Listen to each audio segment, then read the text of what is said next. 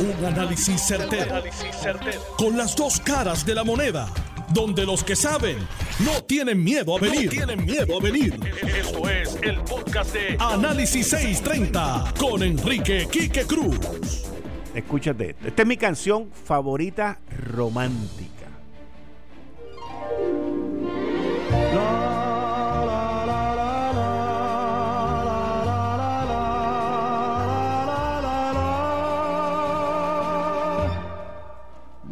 Credevo possibile si potessero dire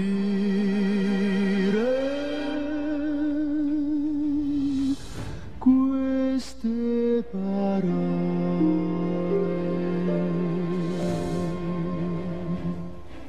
Al di là del bene più prezioso ci sei tu di là del sogno più ambizioso, ci sei tú. Ahorita, ahorita, ahorita, ahorita, ahorita, ahorita, ahorita, ahorita, ahorita, porque hay que dar los titulares de hoy. Feliz día de la amistad, feliz día de San Valentín, feliz día de todos los días del amor. Al Dilá. Señoras y señores, hoy es el viernes de la renuncia. Renuncia el alcalde de Fajardo Aníbal Meléndez y renuncia una de las estrellitas en la administración del Partido Nuevo Progresista, Elí Díaz Atienza, presidente ejecutivo de la Autoridad de Acueducto Alcantarillado y el representante de la gobernadora ante la Junta de Supervisión Fiscal y Elí escogió el día de los enamorados para perderse, renunciar y no volver. ¡Woo! Elí. Oigan, la secretaria de Justicia, Denis Longo, la votó del parque. No hay otra. Ha puesto al sistema investigativo del gobierno de Puerto Rico en estado de colapso las expresiones de la secretaria de Justicia no aguantan ni una cintila de prueba en la esfera federal. Lo que ella ha dicho hoy no aguanta un minuto en la esfera federal. Pero como aquí somos indios y andamos con taparrabo, no nos queda otra que escondernos. Y los servidores públicos deben estar graves, graves, graves. También en estado de indefinición el sector privado. El sector privado está en un estado de sitio ante las expresiones de la secretaria de Justicia, señores. El análisis en breve. Yo soy Enrique Quique Cruz y esto es Análisis 630 que acaba de comenzar. Son las 5 de la tarde en todo Puerto Rico. Puerto Rico. Hora de escuchar la evolución del análisis con el gabinete de expertos de mayor conocimiento en la radio puertorriqueña. Las fuentes más confiables. Fiscalización sin colores el Estado no puede pagar por la vagancia, el Estado no puede pagar por la ineficiencia, no puede pagar por la indecisión. Con las dos caras de la moneda, siempre en busca de soluciones. Es hora de escuchar a Enrique Quique Cruz en Análisis 630.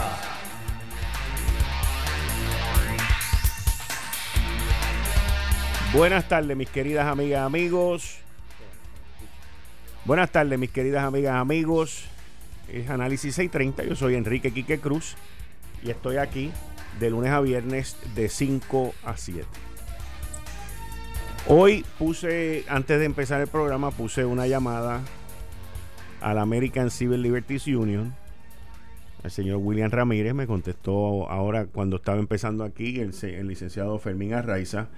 Y la razón de mi llamada al American Civil Liberties Union era ver si ellos habían tenido la oportunidad de examinar las declaraciones que hizo hoy la secretaria de Justicia, la licenciada Denise M. Longo Quiñones, porque de la manera que ella se expresa en sus declaraciones autorizadas son de estado de sitio, de pavor, de miedo, cuando una secretaria de justicia, que es la que corre el aparato investigativo del gobierno, dice que hay que hilvanar finito y por ahí sigue cayéndole encima. Mira a ver si puedo hablar conmigo después. A las cinco, ya mismo, como digo 15 minutos. Y de ahí por encima sigue cayéndole encima al panel del fiscal especial independiente. Pues mire, uno tiene que estar temeroso, asustado y en estado de sitio. Yo no me quiero imaginar cómo están los servidores públicos. Cuando un secretario de justicia que viene de la esfera federal dice, dice lo siguiente. El análisis de los crímenes identificados en nuestro informe requiere aprender a hilvanar finito y a atreverse a tomar determinaciones de derecho agresivas y contundentes.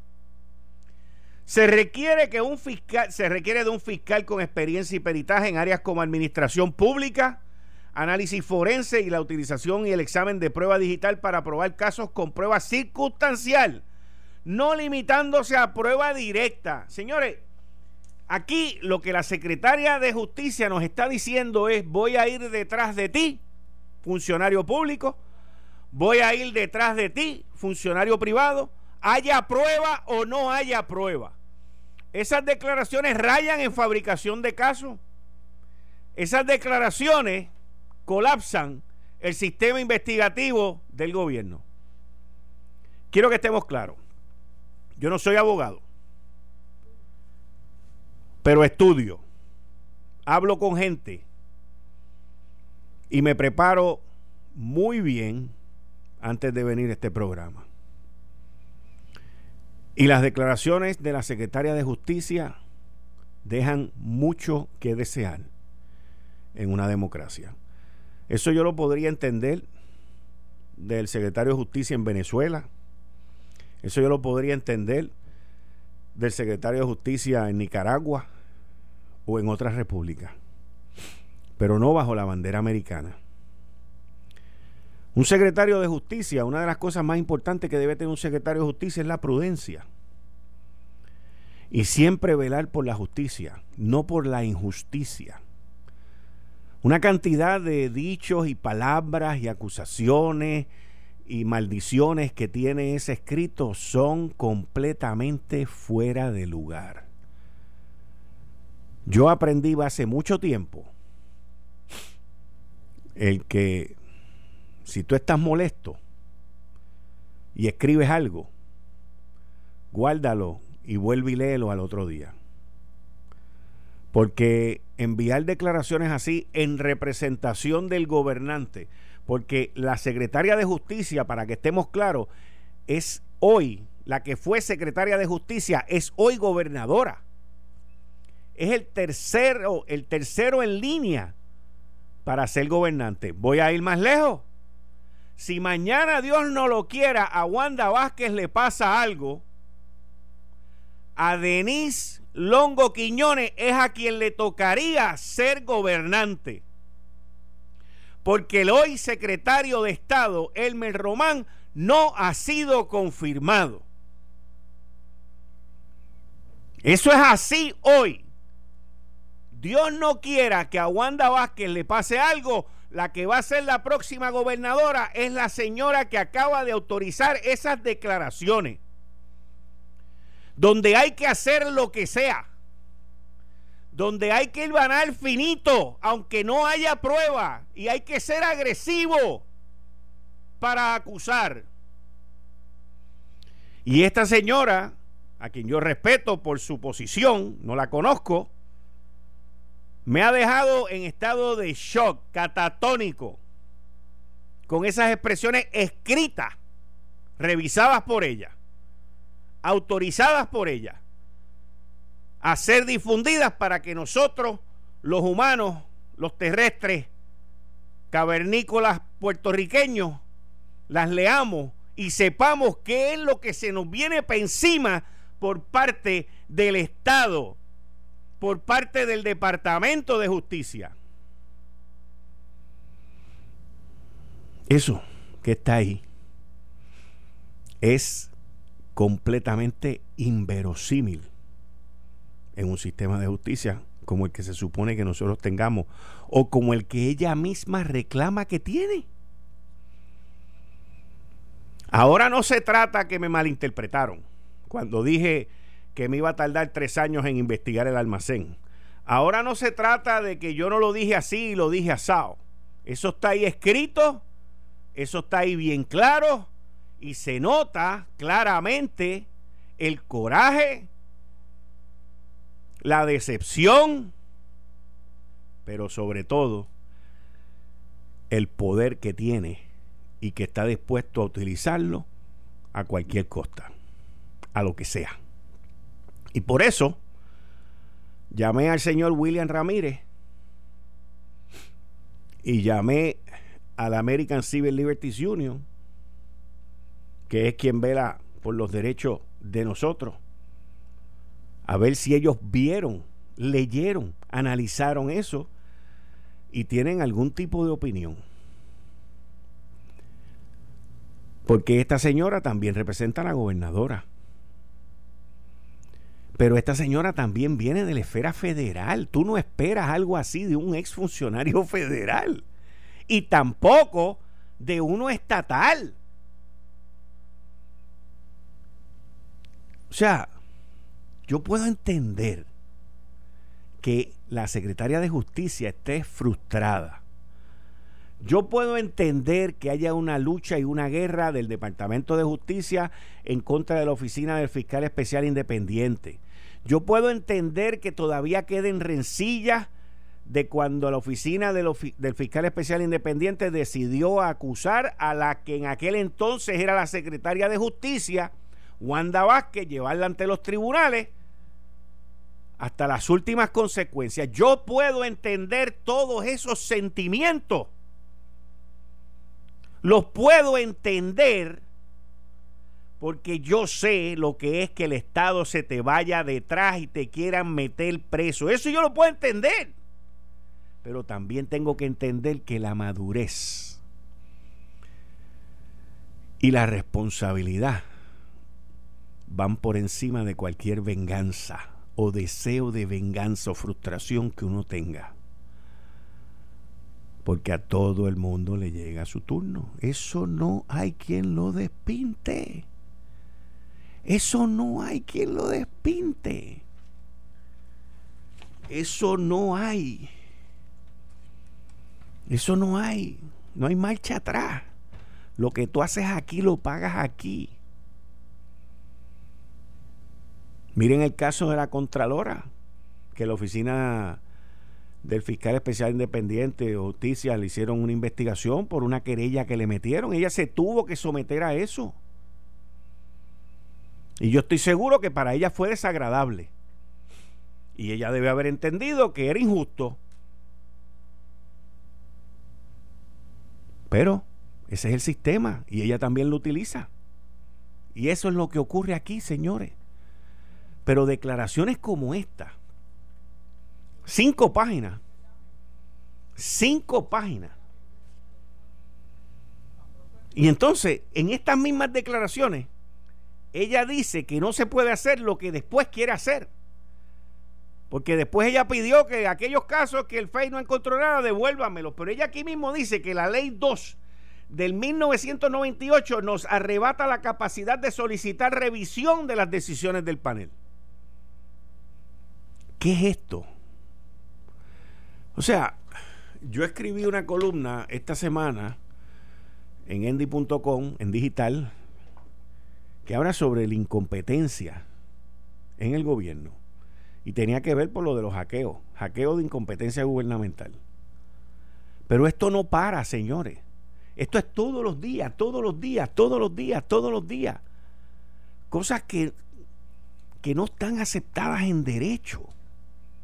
Y que quede claro, no soy abogado. Pero esto, esto es un saltenazo en la cara al pueblo de Puerto Rico, un saltenazo en la cara a los servidores públicos. Según yo interpreto y analizo esas palabras, eso que está escrito ahí, si yo no tengo prueba para acusarte, yo voy a ser agresivo en acusarte. Si yo no tengo prueba en derecho, en que se faltó a la ley, yo tengo que ser agresivo y tengo que hilvanar finito para encontrar prueba y acusarte. Eso es lo que dice ahí. Entonces, ¿en qué Puerto Rico estamos viviendo hoy? ¿En el Puerto Rico autoritario? ¿En el Puerto Rico de la persecución? ¿En el Puerto Rico de la fabricación? ¿En el Puerto Rico del que no tiene los recursos para defenderse en contra del Estado va preso? ¿En cuál Puerto Rico es el que estamos viviendo hoy? ¿A dónde vamos a llegar con esto? ¿A dónde vamos a llegar con estas actitudes? ¿A dónde vamos a llegar con estos arranques? ¿A dónde vamos a llegar con estos ataques y estas malas crianzas? ¿A dónde vamos a llegar con estas expresiones, mis queridas amigas, amigos? El Chapulín Colorado no está vivo, ya no nos puede defender. Esto es bien serio. Esto asusta. Honestamente se los digo, esto asusta. Y sorprende. Sorprende de una manera muy, muy contundente. Muy contundente.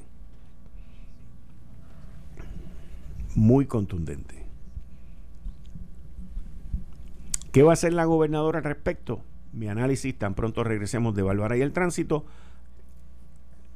que hoy, en el Día de los Enamorados, tengo a nuestro corresponsal Jerry Rodríguez con el tránsito. Señores, no se pierdan esto, que hoy es el Día de los Enamorados. Continuando con el análisis de las expresiones de la secretaria de Justicia, Denis Longo Quiñones, eh, a veces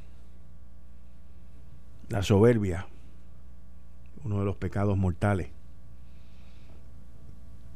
de los siete pecados mortales que hay, hay muchos más, pero se identificaron siete. Y a veces la soberbia te desenfoca. En ocasiones me ha pasado. Inclusive con una carta hace más de 20 o 30 años que escribí cuando estaba en la empresa privada. Y ahí fue que aprendí. Pero yo no representaba en aquel momento al presidente de mi empresa. No era una carta pública, sino que era dirigida a mi jefe.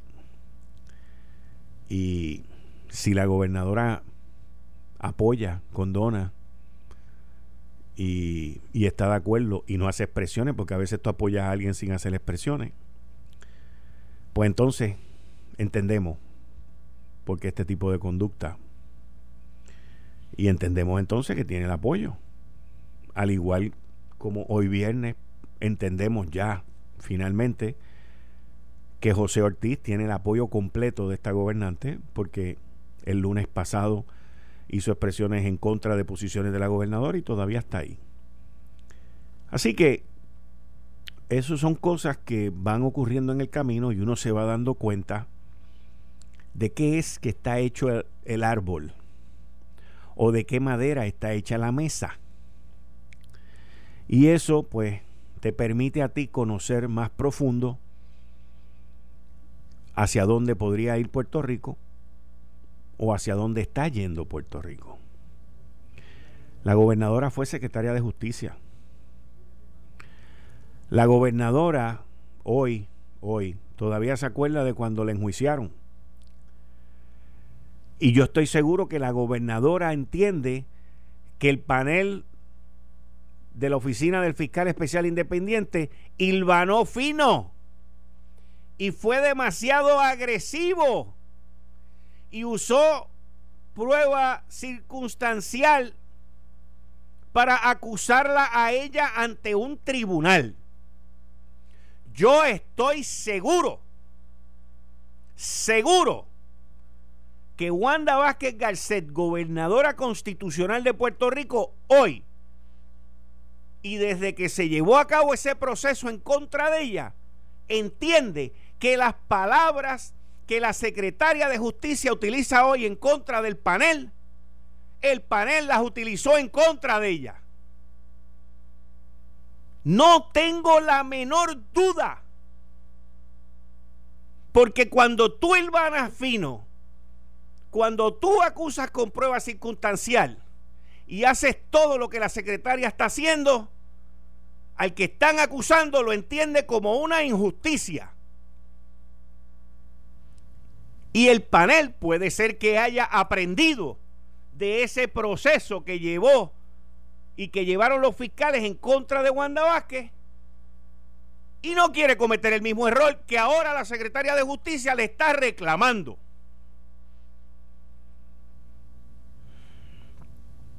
Y esto para mí es bien serio. Para la gran mayoría del pueblo que no se da el tiempo de leer las expresiones de la secretaria de justicia, pasa por debajo de la mesa. Para mí no.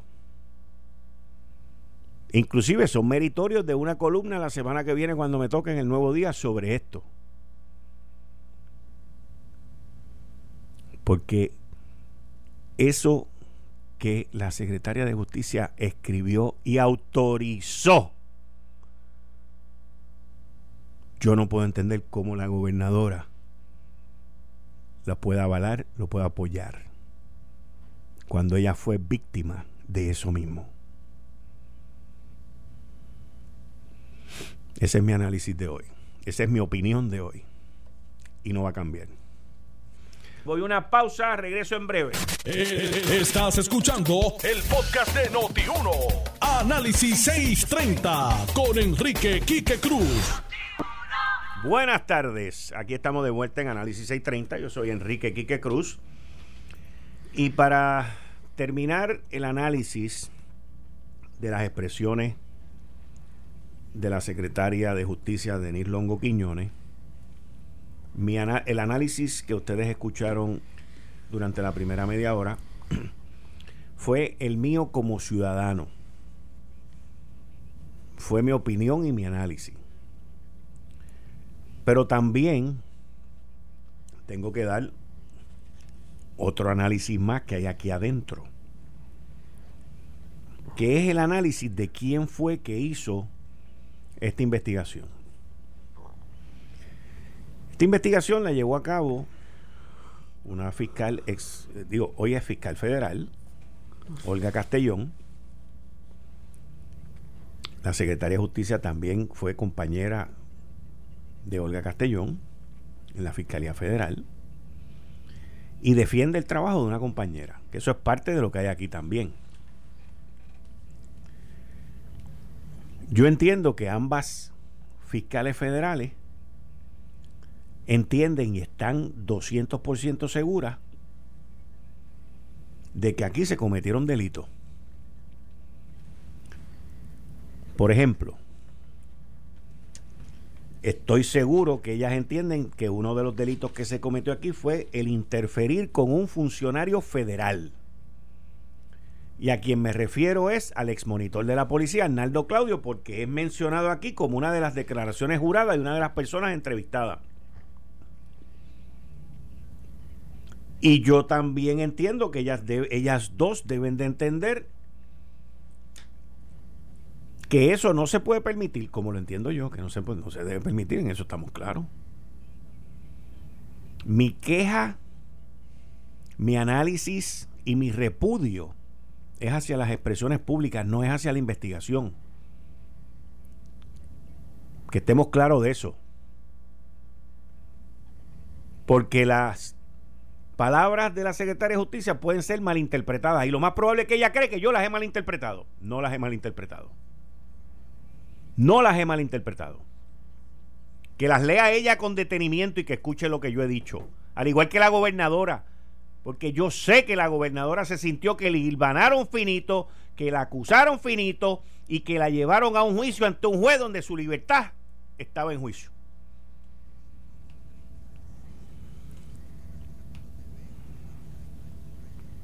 Ahora, ¿qué va a pasar aquí? Pues claramente, tanto la que hizo la investigación, Olga Castellón, como la secretaria de Justicia, Denis Longo Quiñones, entienden por lo que dicen aquí, según una de las fuentes con que hablé, que el panel del fiscal especial independiente y su análisis de 37 cajas en 14 días, como dice el documento de la Secretaria de Justicia, pues no está a la altura de la encomienda y de la responsabilidad que le pone la ley de la Oficina de Fiscal Especial Independiente al panel y a los fiscales. Porque entienden que aquí hubo conspiración, que aquí se interfirió con un funcionario federal y que eso no puede quedar así porque sí. Así que yo me imagino en mi análisis, y para cerrar este tema, que la secretaria de Justicia, Denis Longo, Quiñones, va a agarrar estas 37 cajas y se las va a llevar a las nuevas oficinas del FBI en la Chaldón. Y le va a referir esto a ellos porque como aquí se utilizaron las comunicaciones, se utilizaron los chats, se utilizaron los servidores de WhatsApp que deben estar en California por allá o en el Seattle, Washington en algún sitio. Pues hay 20 maneras de agarrar a esta gente. Que quede claro, secretaria de Justicia Denis Longo Quiñones. Yo creo en la investigación, creo en ley y orden y no creo ni acepto la impunidad. Y aquí hubo y ha habido mucha impunidad por muchos años, tanto de populares contra PNP. Yo creo en todo eso, pero también creo en la justicia. Y sé que la dama de la justicia es ciega, usted no. Y uno tiene que ser muy cauteloso con sus sentimientos y con sus expresiones porque el peso que usted lleva de la justicia y de la responsabilidad en el gobierno de Puerto Rico es el tercero en rango. La miramos a usted como ejemplo y como esperanza de que a los malos los metan presos y a los buenos no. Eso es lo que yo espero y el pueblo de Puerto Rico espera de usted. Lo de Ilbanal, vamos a dejárselo a Marta Washington y la bandera de los Estados Unidos. Que tenga un lindo fin de semana y un buen día de la mitad. Yo no lo dañé. Fueron las expresiones. Bueno, aquí con nosotros está Luis Collazo, la persona a cargo del sistema de retiro de Puerto Rico, donde comenzó todo este desmadre de lo que se conocen como Business Email eh, BEC, BEC, eh, una modalidad de enviar el correo electrónico. Yo personalmente le dije a ustedes que yo recibí en mi casa una carta que parecía que era del Banco Popular, con los últimos cuatro dígitos de mi tarjeta de crédito donde me pedían que yo llamara por un lío, no me acuerdo ni qué rayo fue, y yo cogí la trituré. Y dije, si ellos quieren que me llamen a mí, ellos tienen mi teléfono. Yo también recibí una llamada en una ocasión de que me iban a meter preso por el seguro social y no sé qué rayo, que me iban a venir a buscar a mi casa arrestado y 20 líos más. Gracias a Dios que no fue del Departamento de Justicia de Puerto Rico, fue de allá una llamada de esas locas. Y también le ignoré pero hay gente que no las ignora. También he recibido en múltiples ocasiones los correos electrónicos de alguien allá en África que me va a regalar 100 millones de pesos si yo le mando 5 mil pesos. yo prefiero coger los 5 mil pesos y gastármelo en otra cosa. Pero aquí está Luis Collazo, donde se originó todo este revolú. Luis, bienvenido a Análisis 630. Gracias, eh, Quique. Buenas tardes y buenas tardes a todos los que nos sintonizan en esta hora. Yo no voy a entrar en el detalle porque ya eso está trillado, todo el mundo sabe. Mi pregunta es, ¿qué día? Eh, es una pregunta de dos, una pregunta compuesta. ¿Qué día ustedes se dieron cuenta y qué día ustedes le notificaron a las dependencias del gobierno? Pues mira aquí que nosotros eh, venimos en conocimiento de este, de este caso, eh, ¿verdad? Que hay gente que lo llama ataque cibernético, otros lo llaman hackeo, otros lo llaman una modalidad de phishing, pero sí es una intromisión indebida, ¿verdad? En, los sistemas de información de, de cualquier empresa, eh, cualquier banco, cualquier gobierno, como ha sucedido en el pasado, que esto no es nuevo, esto no es algo exclusivo, eh, ¿verdad? Que le ha pasado a Puerto Rico, le ha pasado al gobierno federal, le ha pasado al Seguro Social, a grandes corporaciones, eh, por ejemplo a FEMA también le ha sucedido, o sea que esto es algo que no es nuevo, pero sí que esta modalidad cada vez va más en aumento y cada vez está más sofisticada, eh, ¿verdad? estos casos de fraude, de, de, hackeo y de ataque cibernético. Nosotros venimos en conocimiento de esto el 23 de enero de este año y como venimos en conocimiento, porque los patronos, particularmente las corporaciones y los municipios, emiten el pago del PayGo, que es el pago para las pensiones, que es importante destacar que este pago no se hace al sistema de retiro, esto no son unas cuentas de retiro. Estos son unas cuentas del Departamento de Hacienda donde retiro tiene acceso, donde retiro tiene visibilidad y retiro puede ver qué transacción se hizo, qué depósito se hizo para fines contables. Eh, nosotros nos enteramos eh, porque eh, pueden suceder varias cosas. ¿Qué día? El 23 de enero fue el día que nosotros nos enteramos. ¿Cómo nos enteramos? Y, para esto es, importante dar un poco de tracto. El patrono que yo veo que no depositó en la cuenta puede ser por muchas razones. Una. ¿Qué día? Que no, de, que no depositó en la cuenta, ¿qué día? Que no depositó. se supone ellos que, ellos ¿qué día se supone que depositan? Eh, se supone que ellos tienen hasta el 30, hasta el final de mes para depositar. Pero hay patronos que depositan el, el 15, otros el 17, otros el 20, de, distintas fechas. Hay patronos que por alguna razón se atrasan, otros patronos que ese mes no lo pagan y lo pagan el mes siguiente.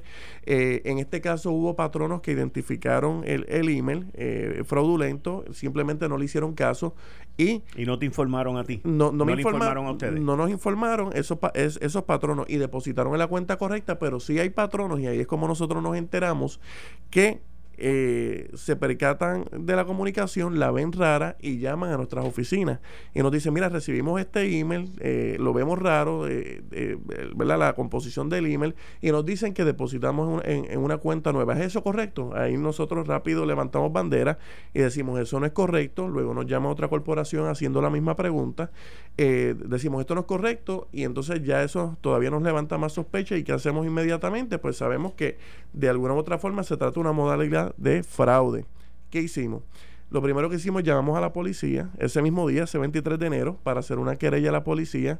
Nos pusimos en contacto inmediatamente también con, eh, el FBI. Los llamamos para que vinieran a nuestras oficinas para querellarnos y para alertarlos de la situación.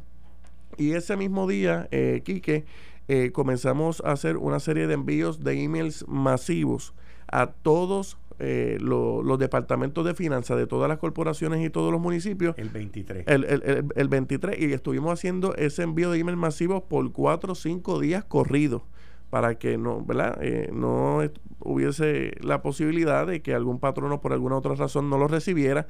Y no solamente eso, sino que una vez enviamos el email diciendo Retiro no, no ha cambiado la cuenta, Retiro no ha enviado ningún email con cambio de cuenta, si usted recibió esa información es fraudulenta, haga la querella pertinente y si retiro en algún momento va a notificar algún cambio de cuenta, lo va a hacer mediante carta circular, nunca mediante un email.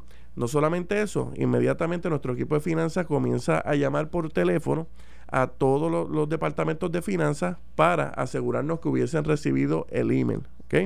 Así que eh, en, ese sentido, nosotros fuimos proactivos, nosotros actuamos rápido, también nos pusimos en, rápido en coordinación con, la oficina de PRITS, eh, que es la, la CEO del gobierno, con Glorimar Report, quien, nos dio también eh, asistencia en, lo que, ¿verdad? En, lo que fue todo este proceso y en las comunicaciones con el FBI, con la unidad de crímenes, crímenes cibernéticos del FBI. Así que pudimos mitigar y prevenir una situación que pudo haber sido mucho peor.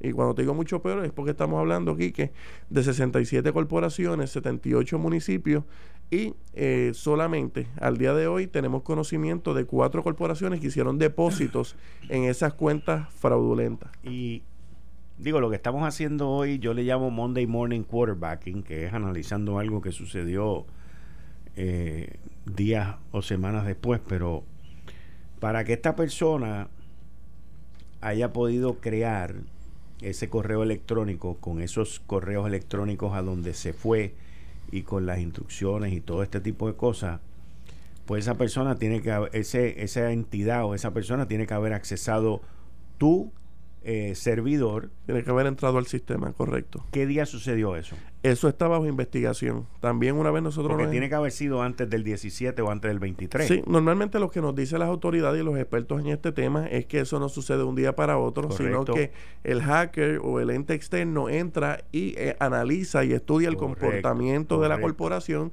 y está unos meses viendo a ver quién envía qué email, qué lenguaje utiliza aquí, qué, qué lenguaje utiliza el otro, para entonces ellos poder llevar a cabo ¿verdad? E, el fraude. Eh, nosotros también contratamos una compañía externa para que nos hiciera un assessment y una evaluación eh, del suceso, para que nos diga qué fue lo que pasó, ¿Ustedes cómo fue este que pasó, cuándo fue que pasó y nos diera unas recomendaciones para eh, redoblar los esfuerzos de seguridad en nuestro sistema y prevenir que esto vuelva a ocurrir. Ustedes en este... ¿Hace cuánto tú estás en sistema de retiro? Desde el primero de mayo de 2017. Desde el primero de mayo de 2017, ok. Eh, desde que el Partido No Progresista asumió el poder en el 2017, ¿ustedes en retiro han hecho algún tipo de cambio en los sistemas, en, las, en las programaciones? Eh, porque, por ejemplo, salió un artículo hace cuando estaba el rollo este de la investigación del Departamento de Hacienda y los sistemas en Hacienda y todas esas cosas que ocurrieron inapropiadamente en Hacienda, eh, que entraron allí a cambiar los sistemas y entraron a hacer 20 cambios. ¿Ustedes hicieron algún cambio en estos últimos tres años? Pues nosotros lo que hemos hecho, eh, que básicamente es, eh, hemos trabajado mucho en programación, eh, cosas que antes se hacían manuales eh, ¿verdad? Ponerlas ¿Han cambiado algo de los sistemas? Eh, no, actualizar data. Lo que hemos hecho es limpiar data, actualizar data. Eh, la data en el sistema de retiro eh, era mala. nosotros hemos hecho esfuerzos, ¿verdad? Para, para actualizar toda la data de participantes, de pensionados, poner los sistemas al día. Pero cambios así significativos en cuanto al sistema. ¿Cambios de contratista? no, no. No ha habido cambio de contratista en sistema de retiro como pasó en Hacienda que cambiaron los contratistas que estaban a cargo de las computadoras y los programas? Eh, bueno, eh, sí, sí. Había antes una compañía, luego entró una compañía nueva, pero eh, parte del personal que estaba de la compañía anterior permaneció con esta compañía porque era quienes tenían el conocimiento histórico ¿no? de, de cómo se manejaban los sistemas de retiro. Los sistemas de retiro funcionan con unas aplicaciones bien técnicas y bien específicas y, y en ese sentido pues sí ha permanecido un personal, aunque hubo un cambio de compañía. Si, si ustedes advinieron el conocimiento el día 23 que eso había ocurrido y solamente había que contactar a, a 67 agencias, por ejemplo, eh, y, por lo que me dice solamente lo hicieron a través de correo electrónico. Sí. Eh, correos electrónicos de todos los directores de finanzas y también los llamamos por teléfono a cada uno de ellos para asegurarnos que hubiesen recibido el email y que entraran a leerlo. Ok. Y ese 23 de enero, usted, ¿se les informó a ustedes entonces que había ocurrido lo de carretera, lo de turismo, eh, lo de Pritco? ¿O cuándo fue que se le dijo? No, mira, que nosotros nos enteramos, eh, por ejemplo, de la transacción de turismo, nos enteramos el 24 de enero. Al otro día. Al otro día. De la transacción de la compañía de comercio y exportación nos enteramos el 23 de enero. El mismo día. el mismo día. Por la tarde, Sí, cuando sí. ya nos habían llamado corporaciones por la mañana. Está bien. De la autoridad de carretera, nosotros nos enteramos el 25 de enero, que eso fue Dos sábado. después. El sábado. Y de Pritco, pues nos venimos, nos vinimos a enterar, eh, ¿verdad? Esta semana. Esta semana. Esta semana. esta semana, sí. Correcto. Ok. Y. ¿Qué respuesta tuvieron ustedes, hablando ahora de Pritco. Eh, sobre la llamada telefónica que hicieron, con quién hablaron y sobre ese correo electrónico que mandaron el 23 de enero a Pritco y que se vienen a enterar hace dos días? O sea, en ese lapso, Sí. ¿quién contestó esa llamada? ¿Quién manejó esa llamada o quién manejó ese correo electrónico? Tú, tú debes tener esa información. Nosotros sí tenemos la información, como te digo, nosotros notificamos a todos los patronos, Correcto. in- incluyendo a, Sí. a- a Pritco. Pero solamente hubo un patrono que no reaccionó en 48 horas. Eh, bueno, Por lo que por la data que tú me acabas de dar. sí, sí. eh, Solamente ellos- hubo uno que no reaccionó en 24 horas. Correcto. Digo, eh, en 48 horas. Correcto. Ellos tienen eh, sus, eh, ¿verdad? Debo entender que ellos tienen sus procesos administrativos e investigativos eh, dentro de su agencia. Eh, yo sí te tengo que decir que yo me mantuve en comunicación con el subdirector ejecutivo eh, de Pritco, que también es el director ejecutivo de Comercio y Exportación. Eh, que el señor Julio Benítez. Ajá. Nosotros nos mantuvimos en, en- en comunicación en todo momento. Pero Eh, ahora, ahora. O en aquel momento. No, en, en, en- aquel momento. Ok. En aquel momento. Ahora, con esta situación particular, eh, pues, eh, vuelvo y te Pero, digo. pero tú eh, no, pero tú no. O sea, Julio no es el director de finanzas. No, correcto, correcto. Por eso te digo Eh, que la al igual agencia. que Carla Campo en turismo no es la directora de finanzas. correcto, por eso te digo O sea, que, que cada agencia sí, tiene su. eh, Por eso a lo que me refiero es que ustedes no hablaron con ellos sobre este tema el día que levantaron la bandera roja. Hablaron con los directores de finanzas. Nosotros hablamos con los directores de finanzas. Nos- yo me comuniqué Por también con la directora eh, de turismo, con Carla Campo. Me comuniqué con todos los jefes de agencia de, de las corporaciones afectadas. En enero 23. En enero 23, enero 24 y en enero 25, sí, estuvimos en comunicación, Ok, entonces entra el FBI sí, desde que lo llamamos. desde el mismo 23. Ellos lo llamamos el 23 y fueron a nuestras oficinas el 24, Ok. el viernes 24. Ellos fueron ahí el viernes, 20 el viernes 24 y ahí ellos comenzaron a trabajar Comenzaron la investigación, correcto. de Ah, congelar los fondos. Eh, Bueno, porque me imagino que lo primero que tú haces es buscar la manera de localizar dónde está el dinero para agarrar el dinero antes de que sea gastado. correcto. Nosotros lo llamamos a nuestras oficinas, le informamos todo lo que sucedió, le brindamos toda la información que nos solicitaron. Rápidamente ellos nos hacen unas recomendaciones, ¿verdad? Para mitigar cualquier tipo de, de- de daño posterior. Nosotros las implementamos inmediatamente. Ahora, la cuestión de congelar eh, los fondos y de buscar los fondos, pues ellos ya inician una investigación y nosotros, pues, eh, realmente ellos no nos comunican, eh, ¿verdad? Cada paso que dan, eh, cuando congelan un fondo, si lo logran rescatar, si no lo logran rescatar, es una información que ellos en todo momento nos han dicho, pues nosotros mantenemos comunicación continua con ellos, que eso está bajo investigación. Ok. Medidas futuras. Medidas futuras, ya nosotros hemos implementado eh, medidas eh, de controles internos, hemos reforzado lo que son todas las políticas de anti-phishing, eh, de anti-spam, eh, todo eh, lo que son el envío de emails con información sensitiva, ya, ¿verdad? Eh, hemos redoblado lo que es la seguridad en el envío de información confidencial eh, mediante email. Eh, así que ya hemos tomado unas medidas, eh, no quisiera entrar ¿verdad? en todo el detalle, No, pero, no, no, pero hemos tomado unas medidas eh, de seguridad por recomendación de la compañía externa, que nos ha dado ya una asesoría en ese sentido, y por recomendación del mismo FBI, ya la hemos implementado para que ¿verdad? Esto, esto no vuelva a suceder. Muchas gracias, Luis. Gracias a ti, Kiki. Esto fue el podcast de Notiuno. Análisis 630 con Enrique Quique Cruz. Dale play a tu podcast favorito a través de Apple Podcasts, Spotify, Google Podcasts, Stitcher y notiuno.com.